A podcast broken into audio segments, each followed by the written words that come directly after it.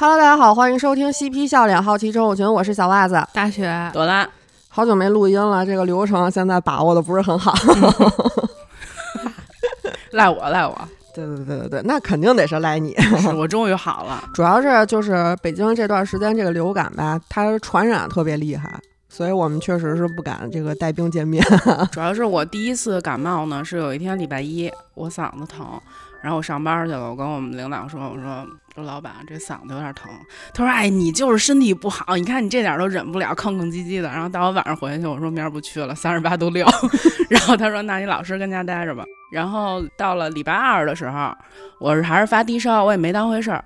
后来礼拜三呢，我们老板给我发一短信说你要实在不舒服，你再躺两天。我说行。然后礼拜三下午，我觉得不行了，因为我这右边这嗓子是一巨疼无比。怎么还嗓子分左右了呢？那个右边扁桃体巨疼无比，然后我就上医院了。大夫说张嘴看看，说哟，都化脓成这样了。不是，关键最恶心，他还给我们拍了一张。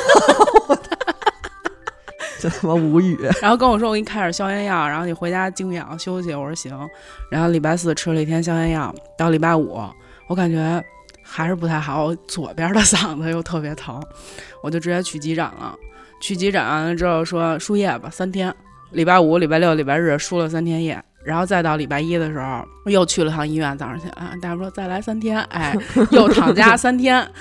后面我实在跟家待不住了，我说我上班吧，我上午上班，下午输液。这一周过得还挺高兴，一直到了第二周的礼拜日下午，然后我觉得有点不妙，因为我开着车呢，我突然一下就跟喝多了似的，直接把车开医院去了。然后转过来礼拜一，发现只有他自己一个人了，其他同事全病了。不是这我我现在跟你说，我第二次发烧是第二周了啊。嗯，我第二周发烧完了之后呢，你发了两起儿是吗？我一共发两起儿啊。嗯，等于我礼拜日发了烧，我又跟我们头说，我说去不了了，发烧。大夫给开了十粒儿那个去烧药，吃你妈四个没消下去。跟家里溜溜烧好几天，等我觉得我烧的差不多的时候，我爸开始发烧了，这我就更没法上班了，因为我们头儿有孩子，我给他传染，他该传染孩子了。对，我说我跟家里办公吧。我爸刚烧两天，我妈也发烧，就那哎那一礼拜我也没闲着，跟家伺候活儿。后来又到了礼拜日，我一想，哎，下周终于可以正常了。然后礼拜一早上起来，我们老板给我发一信息说你好了吗？我说我好了，痊愈。他说。那咱俩换换吧。我说你不会发烧了。反正这波真挺厉害的，而且传染就是一烧就是一家子一家子。而且我觉得最离谱的就是朵子就病的那样不舒服，他爸还不让他在家待着，不让在家待着，说你上班去吧，老跟家躺着干嘛？我爸我爸是这么说的，我在烧的哎呦忽悠的跟床上，我爸说老跟床上躺着，都他妈躺一天了。我说我发烧呢，我跟你说你这样就是抵抗力差，你就应该动动，你应该起来走走。我说让你死去，出去跑一圈去。后来我爸发烧那天，哎难受死了。我说你就不能老躺着，你就得起来买早点去，买羊汤去。到了我报仇的时候了，我爸烧成什么样啊？人家说发烧难受。我们家是那个就枪的那个体温计，后来我妈说你给他量量，我爸就都动会不了了。我说那得我也量一小腿吧，小腿三十八度七，小腿三十八度七，那还亮着呢。你爸没有想到自己说的话会变成回旋镖插回自己身上，真高兴，水了五分钟。好吧，咱们就回入正题啊。这个听我们电台时间长的这个老听友都知道，我这个人呢是最害怕虫子的，是吧？咱咱们这个电台也已经两年，两年了，两年了吧？两年半了，两年半了。嗯，到二十四年四月份就三年了。嗯嗯，我现在说两个字，蟑螂。今天啊，我绝对就是鼓足勇气，好吧。袜子怕到什么程度？我们如果想提的话，只能说用强子，强子，云南虫谷那期。可能大家还记得有一，就是去年口误的时候，我觉得有一次把这个螳螂说成蟑螂，给了自己两个大嘴。这个虫子其实有意思的事儿还是挺多的。然后呢，咱们今天呢也讲讲昆虫，但是咱们肯定不能讲这个强子。对啊，咱们就从这个少数不是特害怕这个小蚂蚁讲起。嗯，蚂蚁肯定是咱们就是最常见的虫子了，对吧？它生存能力特别强，然后数量也是十分庞大。虽然说这个蚂蚁啊一抠妞儿特别小，但是从总体来看，蚂蚁是这种在陆地上比较占优势的生物。嗯，地球上所有的蚂蚁，它的总重量和全人类的总重量是差不多的。嗯，而且是昆虫界的营导，对，能举千斤顶。对对对。其实这个怎么说呢？就是相当于，呃，陆地上只要有一个人，就有一百万只蚂蚁。嗯嗯，可以说是无处不在啊。那比那袋鼠打梵蒂冈就是所有的蚂蚁聚集到一起，可以把全人类灭。不光这样，咱们其实就是在以往的节目里，其实也说过很多次了。这个蚂蚁它是高度社会化的这个昆虫。嗯，目前这个生物学家呢，已经识别的昆虫是一百多万种，高度社会化的其实只有一万三千五百种啊。那在这一万三千五百种里头呢，光蚂蚁其实就占了九千五百种。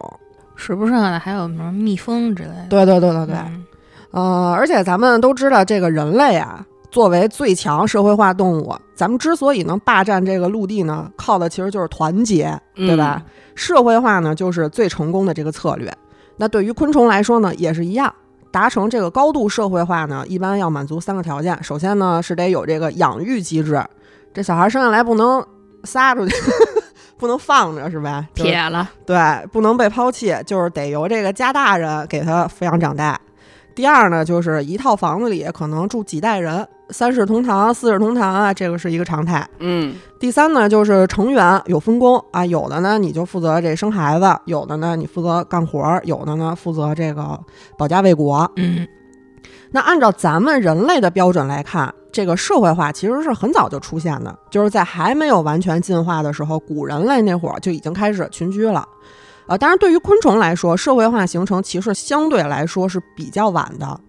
那昆虫作为迁移到陆地的第一批生物呢，这个四亿年前泥盆纪就已经开始出现了。蚂蚁大概是在侏罗纪或者白垩纪早期，就是两亿年前才有。嗯，那它是一亿年前才慢慢出现这个社会性，它那会儿应该个儿特大吧？呃，不小，反正肯定比现在大。嗯，以前那个古生物都非常大。对，然后呢，这个蚂蚁呢也是五千万年前左右才成为这个昆虫当中的一个优势生物，然后一直持续到今天。那问题就来了，如果这个社会化这么牛逼，那为什么昆虫活了两亿多年才开始出现这个社会化呢？而且为什么不是所有的昆虫都拥有社会化呢？你说会不会是从它开始出现社会化之后，它的体型越来越小？哎，有可能，嗯，嗯，因为互帮互助了。是吧？其实这这个问题呢，从咱们人类社会一些人的生活方式，咱们能看到一些端倪啊。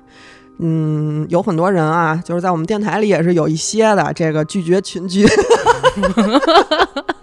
那群居拒绝群居肯定是你刚就看着我说的，拒绝群居呢，那肯定是因为这个单打独斗更潇洒一些，对吧？而且更灵活。那独居昆虫繁殖的更快，对于这个有限的资源利用的肯定也更好。那你不拖家带口，你只对自己负责就行，一人吃饱全家不饿。但是你放眼到整个昆虫生态，独居的昆虫绝对不敢跟蚂蚁叫板。嗯啊，对吧？呃，比如说大雪，绝对就是，呃，不敢找我，毕竟我这后头有一个大爪 替我出气。也不一定，他那他战斗力不一定有大姐强。说给他两句就哭去了。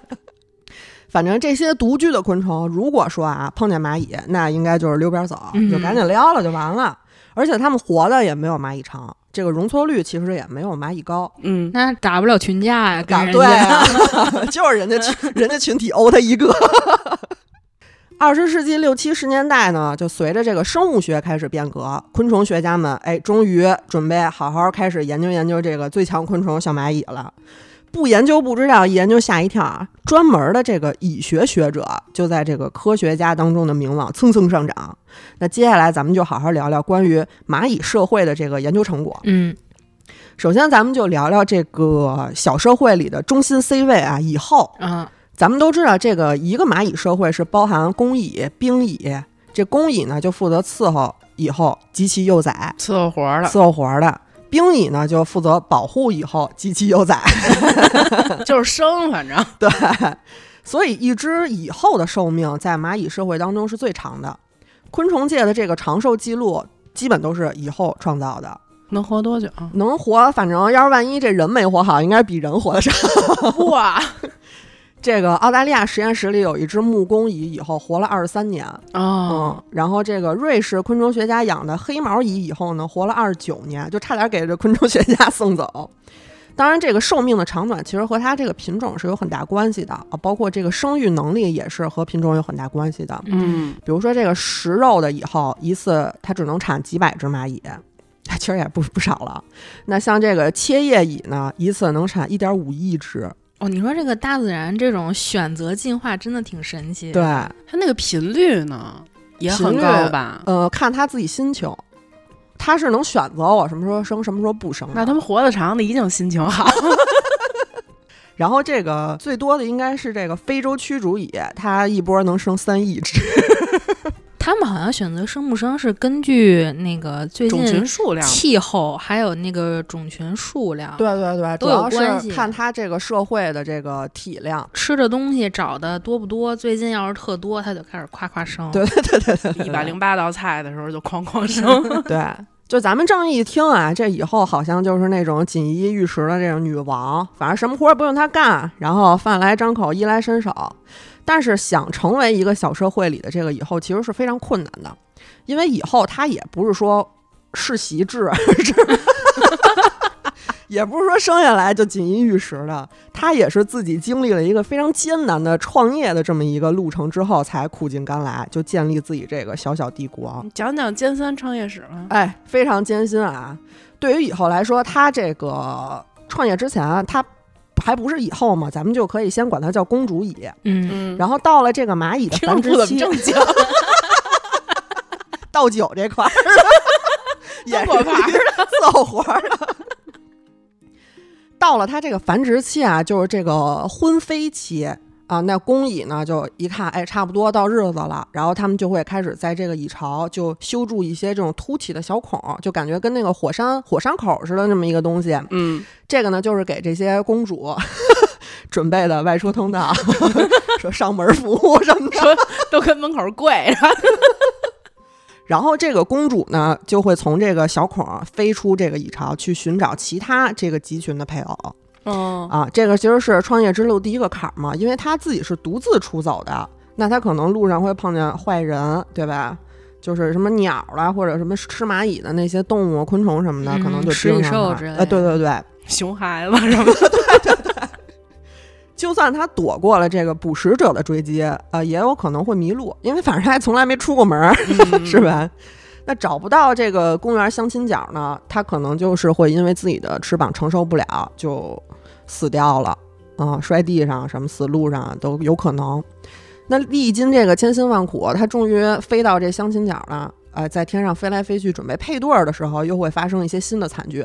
一般来说，蚂蚁的这个婚飞区啊，都是在比较开阔的地方。嗯就是我们如果要是去农村的话，有时候可能会看到路边有一大团那个飞虫在那儿飞，嗯，啊，就很有可能是蚂蚁在婚飞，所以就是被车撞死什么的，操，都是常有的事儿。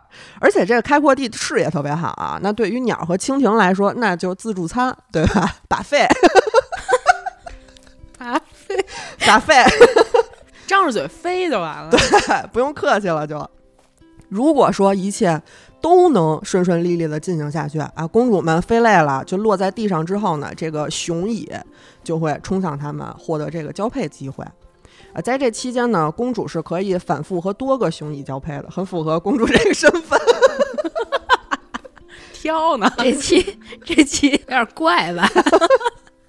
然后她完成受精之后呢，她其实就是一个蚁后了。嗯，对，呃，他就会用这个身体后部摩擦自己这腰部，发出一些噪音，就提示其他的这些雄蚁，就说啊，我差不多了啊，嗯别往我这儿来了。收工了。金盆洗手了。然后雄蚁听到这个信号之后呢，其实也会很自然就离开这个以后，就去寻找其他的还需要受精的这个公主蚁。几天之后呢，这个呃，这个婚飞的这个过程结束了，蚂蚁们就这个也不是蚂蚁们啊，主要是蚁后们就离开这个相亲角，返回巢穴。雄蚁呢就完成自己的使命，就死在当初，当场毙命。那以后离开这里，其实就有两个选择嘛。第一个选择就是我回到自己原本的这个巢穴啊，还有一个选择就是我自己建立一个新的这个帝国，创业。对，创业。如果说以后要独自创业，那接下来这段日子真的是非常惨的，没吃的没喝的吧？对他自己一人儿，就是等于说我自己一人找了一块地，没有什么其他的蚂蚁，没有什么其他的这个就是竞争的这个，他自己就是往底下开始挖，白手起家，白手起家，真是。嗯，他反正基本上都是独自一个人，或者就是带着一些非常少量的工蚁，他带不走多少。嗯，就找到一个比较合适的地方，就是挖蚁穴，然后待产。很多这个以后创业未半就中道 崩殂了，累死了。对，因为如果只有他自己一个人，他是没有任何能量来源的。嗯嗯，他自己生存也需要消耗一些能量，那繁殖需要消耗更多的能量。等第一批孩子成为这个成虫期间，哺育也需要他消耗很多能量。在这个漫长的阶段里呢，它所有的消耗，包括孩子们的消耗，都是要靠它自身提供的。这个就是为什么这个蚂蚁它受精之后，它就会断翅，因为你有一副翅膀，你肯定也是会需要消耗一些多余的能量的。嗯，所以说他在断翅的那一刻开始，就已经做好了为族群彻底失去自由的这么一个决定。嗯。这一个阶段，这个以后可以说是一个万能妈妈，无所不能。呃，以后的第一批孩子无一例外全部都是雌性，她生男生女是可以自己选择的。基本上一只以后一生呢，它只交配一次，交配之后呢，它无限繁殖。呃，也不能说是无限，呃，基本上算是无限繁殖它是孤雌吗？它可以是哦，嗯。就是交配之后，它是不会立刻受精的，而是把这个精子就存在自己的一个储精囊里头啊。咱们这冰箱的这个 是不是源于？然后它这个储精囊和卵巢之间是有一个输精管连接的。如果说它想生雌性，那就打开这个输精管，让这个卵受精。嗯啊，受精的这个卵其实就是雌性的，也就是这些工蚁。如果说它想生雄性，它就不受精啊。嗯。雄性不受精，然后不受精的卵产出的就是雄性，这么神奇吗？嗯，我也觉得挺神奇的。一个雌蚂蚁，然后不用受精能产出这个雄性的，嗯，对，奇怪。反正这个创业初期嘛，用人之际啊，那第一批孩子以后肯定是不会选择生出这个雄性的，嗯，因为雄性它不干活啊。是没有用，甩手大掌柜啊！而且这个雌性它个头小，它消耗的能量就会相对来说比较少一些。嗯，第一批孩子都是需要这个以后亲自喂养的，那孩子的需求少，资源就可以得到很好的控制。那万一生出来一个大个儿这个雄性，可能就会把原本就不多的这个资源全部消耗掉，那帝国没建成，自己可能就被榨干了。而且第一批孩子当中是不会出现新的公主蚁的，那其实也是一样的道理。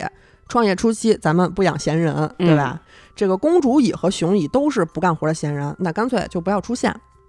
蚂蚁从这个出生到成虫需要经历四个不同的时期，就是卵、幼虫、蛹、成虫。幼虫期间的蚂蚁就是一个无情的干饭机器啊，就是他是需要这个以后给他嘴对嘴喂饭的啊，他们就是出来然后吃的那种。那他都没有进食，他拿什么？对，就是存起来的那些。我操！嗯，对，嗯，只要这个以后能熬到这第一批的孩子成为成虫，那一切就好起来了，嗯，对吧？当第一批工蚁开始干活之后，那基本上就是创业成功了。之后他也就不用再担心觅食、驱敌这些问题，就是成为一个饭来张口、衣来伸手这个这么一个以后，然后可以安安稳稳在巢穴中继续产卵，壮大自己这个帝国，熬到第一批的这个启动资金赚起来，孵化是不是就是从这儿来的？赋能。那当一个帝国已经完全成立之后呢，也就是说干活的工蚁足够多的时候，这个蚁后才会开始诞下这个雄性。这个雄蚁在蚁穴当中是一个寄生虫一样的存在，因为它什么都不干嘛，天天就躺着等着这些姐妹伺候它。但是雄蚁的这个寿命是很短的，它只能活几周或者几个月。嗯，反正他们就是使命比较特殊嘛，就是。呃，相当于在蚂蚁族群当中，这个雄蚁就相当于是一枚邪精导弹。懂。他一生唯一的任务就是在婚飞期飞出去，然后找到这个相亲角，把这个帝国的基因传下去。那婚飞期结束之后呢，他就地死亡。不过，就算这个环境已经很稳定了，开始产出雄蚁了，新的公主蚁也不会很快出现的。那按理来说，一胎生下来的所有的雌蚁其实应该都有相同的基因，都可以发育成一个能怀孕的这个公主蚁。嗯，那为什么没有呢？这个就是以后在控制自己的这个帝国。如果说这个以后还健康，那它就会持续分泌一些能抑制公蚁产卵能力的信息素。嗯哦，就是不让你生。其实你都有这个能力，但是它分泌出来这个信息素呢，就把你这个功能给抑制了了。啊，对对对，产生新的以后呢，有以下几种可能啊，就是第一就是以后觉得自己呃差不多了，命不久矣了啊，它就会停止分泌这个信息素。还有就是以后呢突然死掉了，那就没有人再能产生这种抑制信息素了，对吧？哦，嗯，就大家可以想象这么一个场景，就是先王驾崩了。先王驾崩了，那肯定先是一片混乱，对吧？大家不知道怎么着好了，呃，接下来大家就冷静下来了。那国不可一日无君啊，那必须得有一个新的明主带领这个国家。那这个人怎么出来呢？九子夺嫡，对那其实就是看各位的表现了。这个新的以后必然是在这个抑制信息素消失之后，能进化出生育能力的公主蚁。如果不能生育，那选出来就没有用，嗯，对？吧？进化成公主蚁的数量其实是非常少的，在长期信息素的抑制之下，这个一个蚁穴里边可能只有几只能进化出这个生育能力，就别提这个还能进化出翅膀能飞出去了。嗯，如果它们能进化出翅膀，发出我要去这个婚飞的信息，那所有的工蚁就会围绕着它继续开始新的行动，给他们挖这个门的通道，然后给他们弄好产房，等着它回来。但如果没有，或者说这个出去的公主蚁没能再回来，那基本上就是宣判了这个帝国衰亡。嗯，这个帝国会持续衰败下去，直到最后一只公蚁绝望的死去。但是他们还会做最后的斗争，保住自己这个基因啊。在帝国处于死亡边缘的时候，这些没有翅膀的公主蚁会产下大量的未受精的雄性，然后静静等待这个死亡降临。就等于说，这个雄性能把他们这个基因再带。传下去，对对对。其实，如果想让这个族群继续活下去，有一种极端方式就是近亲交配嘛。嗯，但是对于蚂蚁来说，它们只能获得一个短期的生态利益，而且必然会付出遗传的代价，比如说后代可能没有办法成虫，或者有一些不育的风险。所以，对于大部分的蚂蚁来说，他们是宁愿让自己的帝国消亡，也不愿意去破坏这个基因的。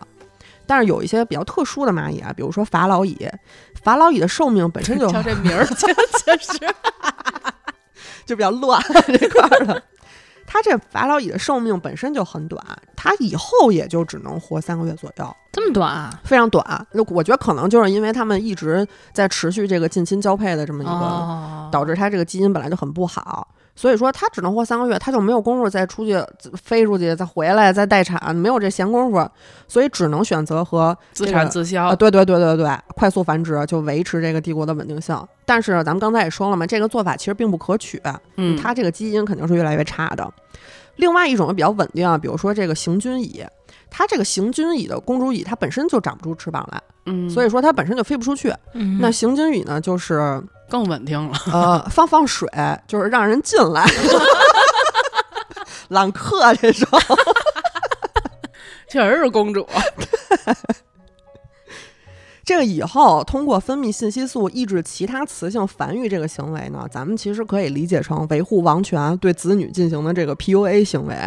而信息素呢，其实就是蚂蚁的这个通讯工具。蚂蚁之所以可以拥有这么多复杂的社会行为，依靠的就是它们这个强大的信息通讯技术。为了观察到它们这种通讯技术呢，科学家们也是费了不少力气啊。这个非洲的枝叶蚁因为个儿大，它研究观察比较方便，就特别受到科学家的喜爱。这种蚂蚁呢，主要生活在撒哈拉沙漠区啊。一旦这个枝叶蚁形成一个成熟的王国，那这个王国绝对是非常强大的存在，至少是一个蚁后和五十万公蚁的组合。科学家们曾经在肯尼亚辛巴山呢，呃，发现了一个枝叶蚁帝国，霸占了十七棵大树。包括这个树叶、树枝、树干以及地下的树根。啊，枝叶蚁呢非常好战好斗，任何进入它领地的生物，它都要杀掉。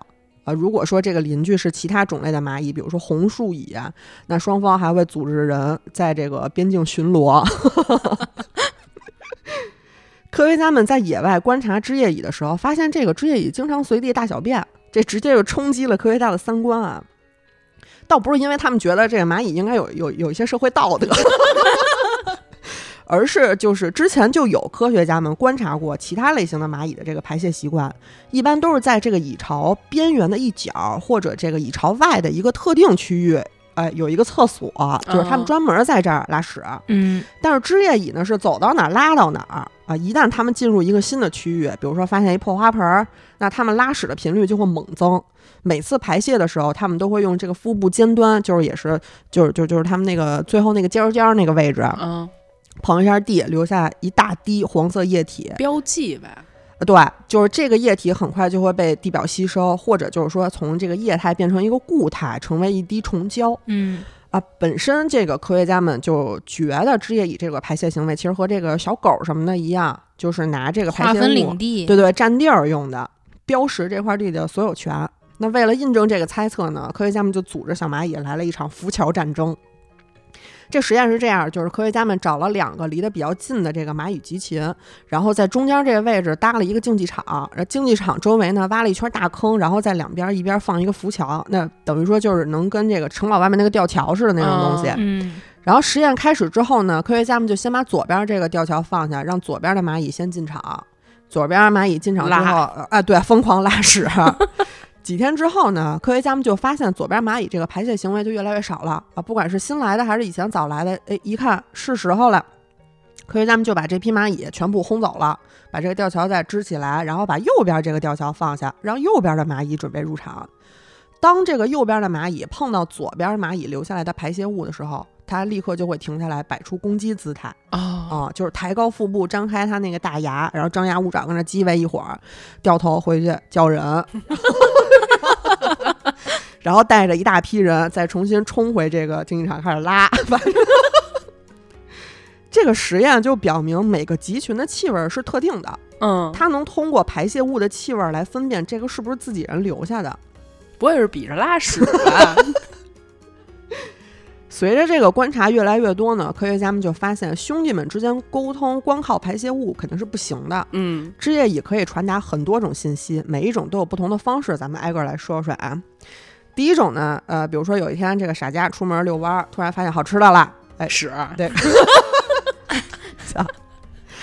说得赶紧通知兄弟们，对吧？嗯，然后往回走的路上呢，他就一路走一路撒。留下一些痕迹，是他是他。终于到家找着小王了，说：“哎，兄弟，赶紧跟我走吧，我这找着好吃的了。”小王听完之后还不会就立刻我就跟你走，得问一句有多好吃。然后傻家怎么证明这东西有多好吃呢？他口嗓眼呕出来一点儿，说：“兄弟，鸡腿儿没毛病。”说：“走，咱给家洗了呗。”然后这个傻家就会跟他说：“说你先去。”我再往回家走，再找几个兄弟，再找几个兄弟，咱一块儿去啊！小王一看才会动身，就沿着傻家回来路上撒的那点儿找到这个鸡腿儿。第二种呢，这个傻家出门遛弯，发现一个新地盘儿没人用，决定就把这儿当成自己根据地嘛。回来反正肯定也是一路撒。找到小王之后呢，拍他一下，给他一眼神，练那单手倒库。找着小王之后，就拍他一下，给他一眼神，小王就能懂，就沿着这傻家撒的这些货找到这新的根据地。第三种啊，傻家出门遛弯，呃，跟人干起来了，捂着脑袋跑回来了，心里不宣愤啊，我就回来报仇了，对吧？但是又不敢当场撒，对吧？这是在人家地盘，你也不敢当场在那儿小便留下什么迹象，只能说在附近的地方留下一些痕迹啊。为了和第二种信号区分呢，这次不撒，脆点儿。脆点儿，等回去之后找到小王，给一个眼神。小王一看，哟，是脆的，就知道了。哎，兄弟让人给打了，咱们就得回去干烟的。这蚂蚁呢是有两个腺体，一个是直肠腺，一个是胸腺。那直肠腺留下的这个信号就比较日常，就是什么吃饭呀、占地盘之类的信息。胸腺留下的信号就是第三种那样要打架了。嗯，所以说，蚂蚁传递信息是需要信息素和接触两个方式结合，才能非常准确地告知队友该去干什么。这个以上就是蚂蚁出门在外可能会遇到的一系列事情以及它的这个沟通方式。二十世纪七十年代呢，这个昆虫学家约翰呢又发现了蚁巢遭到入侵时如何发出警报。当这个工蚁在领地发现敌人的时候呢，它会从它的胸腺释放出四种化合物质的混合物。这些化学物质呢，会在空气当中以不同的速度扩散。首先是这个蚁泉，感知到蚁泉之后呢，姐妹们就会先警觉起来，知道哎大事不妙，肯定出事儿了。同时用这个触角前后摆动来搜寻其他的信息，去寻找发出信息的源头是哪儿。当姐妹们即将到达战场的时候，会感知到十一晚。这个信息会刺激姐妹们做好战斗准备。嗯，一旦到达战场，就会感知到油酸锌烯醇啊，姐妹们才正式开始发起进攻。哦，中午号吹响了。对对对对对，咱们可以把蚂蚁分泌出来的这些化学物质当成单词啊，利用不同的组合、不同的强度传达不同的意思。除了信息素之外，蚂蚁还有一些其他的方式来传递信息啊，比较简单，就是拍拍。比如说某一只工蚁饿得要死，它碰见自己同伴了，它就可以拍拍对方的这个下唇，其实就是相当于咱们的舌头给我呕点儿。啊，对，拍拍舌头。对方被触碰之后，就接到这反哺通知了嘛，就会吐出一些东西给对方食用。还有就是这个声音通讯，在蚂蚁的腰部有一个非常薄的横向的，就是类似于小刷子似的这个东西。然后腹部的位置呢，有一个像搓衣板一样的东西。嗯，这个小刷子和搓衣板摩擦就会发出一些尖锐的声音，呃，咱们是很难听到的啊。这种声音呢，具有多种功能。具体有什么功能呢？和它这个物种相关。呃，比如说这个切叶蚁会用这种声音来找同伴求助。比如当他们陷入困境之后呢，就会通过刷自己这个搓衣板召唤小伙伴来救他。一般呢，发生在这个蚁巢坍塌的时候啊，对方可以通过脚丫子上敏感的探测器探测到地面的震动，获得这个求救信号，精准找到对方的位置，把它解救出来。那对于盘腹蚁来说呢，这个就是召集小伙伴干饭的这么一个信号。嗯那对于木工蚁来说呢，这个就是这儿有危险的这么一个信号。嗯在所有的动物当中，蚂蚁呢是最具有侵略性的，几乎每天都会发生一些边境冲突。蚂蚁的外交政策是非常简单暴力的，无休止的侵略，疯狂的占地儿，消灭身边所有的集群。蚂蚁之间的战争不是单纯的咔咔傻干，还是有一定策略的。中东啊，科学家们曾经把美国南部的两个物种，这个红火蚁和尖齿大头蚁一起放到这个实验室，发现这个尖齿大头蚁远远不是这个红火蚁的对手，很快就被消灭了。但是在野外，它们就能避开红火蚁的攻击。这个尖齿大头蚁在自己的蚁巢当中是有自己独特的防御机制的，它们有专门的这个兵蚁，就是针对红火蚁设置的。这些专门的兵蚁呢，都是这种肌肉大头蚁，嗯就头特别大，浑身腱子肉这种。一般的兵蚁都是叮咬对方，或者就喷射一些毒液嘛。但是这批肌肉大头兵不一般啊，是靠自己的这个上颚剪断对方的头或者脚。我操，嗯，这个群体呢，在尖齿大头蚁的帝国里会占百分之十左右。偶尔呢，这些这个大头蚁呢会跟着这些小头的工蚁出去溜达，保护它们找到的这个食物。它们这些经常出门的蚂蚁，对于红火蚁的这个警惕性，比其他蚂蚁警惕性更高。就只要是遇到这个红火蚁，就会立刻冲上去跟他们干。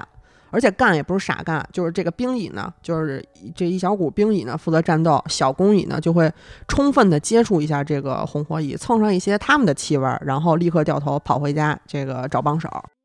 在回巢途中呢，这个小工蚁的屁股会一直蹭这个地，就留下这些红火蚁的气味儿。嗯然后其他的蚂蚁侦察到这个气味之后，就会沿途搜寻这只红火蚁，把它围起来痛殴。战斗结束之后呢，还会持续再搜索一到两个小时，确定没有其他红火蚁之后才会返巢。如果是这个红火蚁攻过来了，小公蚁呢就会在它这个巢室激情快走啊，所到之处留下各种可以引起同伴警觉的这个信息素。在数分钟之内呢，就会有许多小公蚁用它们的这个上颚携带着卵、幼虫和蛹逃到一些安全地带。我还以为给人送过去呢。说您快吃，快尝尝，都是新鲜的。然后这个大头兵呢，就会恪尽职守，做他该做的事儿，一直战斗到死。嗯红火蚁放弃攻占巢穴之后呢，大头蚁幸存者呢就会陆续返回，重新开始这个集体生活。如果一到两个月没有再受到其他的干扰，他们就会培育出一批新的兵蚁，仿佛什么事儿都没有发生过一样。蚂蚁集群依靠信息素建立起来这个超级帝国呢，它看似牢不可破，但其实是有一定缺点的。蚂蚁是一群非常容易被骗的昆虫，只要这个其他生物能复制它们的信号，就能骗过它们。嗯，对吧？咱们人类是通过大量的细微线索去认识一个朋友的，比如说身高、体重、面部特征、呃语音语调，甚至通过盘道，对吧？更细致的了解这个人。而蚂蚁只是通过气味去识别家里亲戚和其他成员。蚂蚁的这种气味最多是在表体融合了一些这个碳氢化合物，嗯，就跟人见面先闻闻，对，闻闻。许多昆虫其实都有获得蚂蚁集群气味的这么一个技术。嗯啊，这些昆虫搞到某一个蚂蚁集群的气味之后呢，其实就能蒙骗过关嘛，从蚂蚁这儿要到一些食物。昆虫界的赖子啊，耍流氓的方式也是五花八门。光源膨管虫白天就会隐藏在这个亮毛蚁觅食的路上，晚上呢，他们就会沿着这个觅食路线来回巡逻啊，看到有这个返回蚁巢的工蚁呢，就会实施诈骗。他们这个长得非常像那种压扁的小王八儿，知道吧？在夜里，他们就会贴在地上，然后用自己的这个短触角敲击蚂蚁的这个下唇。你知道，就是咱们刚才不是说啊敲这下唇就是饿了，然后，然后，给点儿给点儿，对对对对，反正就是拍它两下，蚂蚁就哎，我这儿有哥们儿饿了，啊我赶紧给点儿它吐点吃的儿。但是喂了两下，大概其实蚂蚁就能反应过来，这不是自己人，被骗了。嗯然后他就会想办法攻击这些诈骗犯嘛。但是这个诈骗犯呢，他只需要把自己的触角和他的这个脚丫子收回自己这个壳里，非常扁平的贴在地面上，蚂蚁就没有办法，嗯，真是他妈赖子，对赖子也没法说给你举起来，也没法给你翻过来，反正累了找不着方法就扫垃圾不倒吧，回家了。然后这些这个光源喷管虫就赶紧爬起来，在沿路寻找下一个受害者。还有就是这个荆节春啊，在抢劫蚂蚁这块儿也是有自己特殊技巧的。他们是生活在火蚁的周围，偶尔呢就会抓到一些落单的这个火蚁，然后立刻杀死它，把它的这个尸体插在自己的后背上。啊，这样他们在抢劫其他蚂蚁的时候就会被当成同伴儿。然后等蚂蚁就是意识到自己被骗的时候，其实已经晚了，就该给的也都给了。还有一种啊，者上春啊，它是属于陷阱大师这一块儿的。他们以双流臭蚁为食，他们会在蚂蚁觅食的路附近等着，从自己这个腹部腺体分泌出一种引诱剂。嗯当蚂蚁靠近开始炫这些引诱剂的时候呢，这个褶上春就会开始包围上当的蚂蚁。这个时候，他们还不会攻击这些蚂蚁啊，因为几分钟之后，这些蚂蚁就会被麻醉，就是他们这个引诱剂其实是有麻醉作用的。嗯，等蚂蚁无力反抗的时候，他们再一拥而上，哎，这样就能不费吹灰之力杀死这个蚂蚁，而且不会被靠近的这个蚂蚁同伴发觉。那杀了就是要把蚂蚁吃了，就要对要吃这些蚂蚁。啊不过对于这些流氓昆虫来说，拦路抢劫啊比较初级，嗯，嗯，入室抢劫是 最主要的目的。犯罪升级了还对，尤其是这个蚁巢的这个抚育室，啊，呃，就是蚁后和各种幼虫不都住在那儿吗？高级蛋白质，大量食物补给，夸夸往那儿送呢，对吧？啊，这些幼虫和蛹也本身它就是食物本身，但是这个抚育室是非常难入侵的。啊，因为这个是蚁巢的一个中心地带，也是蚂蚁严防死守的重地，进来已经很难了，何况就是他们想在这儿生活，你知道吗？目前能成功骗过蚂蚁入住抚育室的昆虫，大概只有这个呃隐翅虫，哦，年年不是微博都上这个热搜吗？太疼了，看着，对，就是一碰身上起大泡呃，起大泡。这隐翅虫长得其实和蚂蚁还是挺像的，多数它们都是生活在蚂蚁巢里的。那为什么会这样呢？因为这个隐翅虫的潜入计划在它们幼虫时期就已经开始了。隐翅虫幼虫在大街上通过这个模仿蚂蚁幼虫来欺骗路过的工蚁，比如说他碰到一只路过的工蚁，他就赶紧拍人两下啊，摸一下人的头部。如果说这个触碰成功呢，就赶紧哎拍人家那个舌头，拍下颚。哎这套流程其实和蚂蚁幼虫的乞食行为是基本一致的。嗯，那蚂蚁呢就会误以为这个是自己族群不小心流落在外的孩子，喂食之后就给他们带回家了。哦，呃，这一行为直接导致两个惨案。首先，这个隐翅虫幼虫的食量是比蚂蚁幼虫食量大很多的。给他妈累死了，非得喂它。对那杜鹃鸟是不是就这样？布谷鸟也是这样的，哦对它这个蚁巢本身的消耗就会比之前大。其次，这个隐翅虫幼虫是会吃掉蚂蚁幼虫的，嗯，对吧？它就寄生 对什么都吃。对，就它等于就是寄生在别人巢里面抢人家饭，然后还会想尽办法杀死对方。嗯，隐翅虫它也不光对别人狠，对自己也狠。当一个蚁巢里的隐翅虫幼虫多到它们可以接触到彼此的时候，它们就会开始彼此相识，都这么多了，蚂蚁都不知道。当成自己宝贝儿了。科学家们在发现隐翅虫幼虫能骗过公蚁之后，就觉得很震惊啊！喂食这个行为，我们刚才讲这个压扁小王八的时候也说了，就是它通过触碰特殊的部位，其实是可以骗到宫女喂食的。但是饱餐一顿之后，很有可能就会被发现你不是自己人，不叫人暴打你一顿都属于便宜的了。霸王餐嘛，不就是？呃，对，就是何况还是说给你抱回家再抚养呢。嗯，科学家们进一步观察隐翅虫在蚁巢的行为的时候，就有了更惊人的发现啊！他们发现工蚁甚至会给隐翅虫洗澡。嗯嗯，就蚂蚁洗澡的行为和小猫什么的是一样，主要靠舔。那如果说工蚁愿意给隐翅虫洗澡，那就说明它完全把对方当成自己人了。也就是说，隐翅虫散发出的这个化学物质和蚂蚁幼虫其实是一样的。为了验证这个想法呢，科学家们就把两只隐翅虫幼虫的尸体啊放在这个蚁巢门口，有一只呢是包在这个虫胶里，防止它们释放这个分泌物，还有另一只呢是不做任何处理的。结果很快，蚂蚁就把那只没有被处理过的幼虫尸体带回了抚育室，就觉得这好像是我们家我们家小孩儿，哦，给带回去了。而另一只呢就被丢到了垃圾堆。科学家又用这个溶剂把隐翅虫所有的这个呃分泌物都提走了，发现果然没有工蚁搭理这些隐翅虫了。嗯，哦，当科学家把分泌物又放回到这个隐翅虫身上之后呢，哎，这工蚁又开始照顾它了。甚至当科学家把分泌物滴在一些小纸团上之后，小纸团都会被带回哺育室。那由此可见，成年蚂蚁它是通过化学信号来识别蚂蚁幼虫的，而隐翅虫已经完全破译了这种化学密码。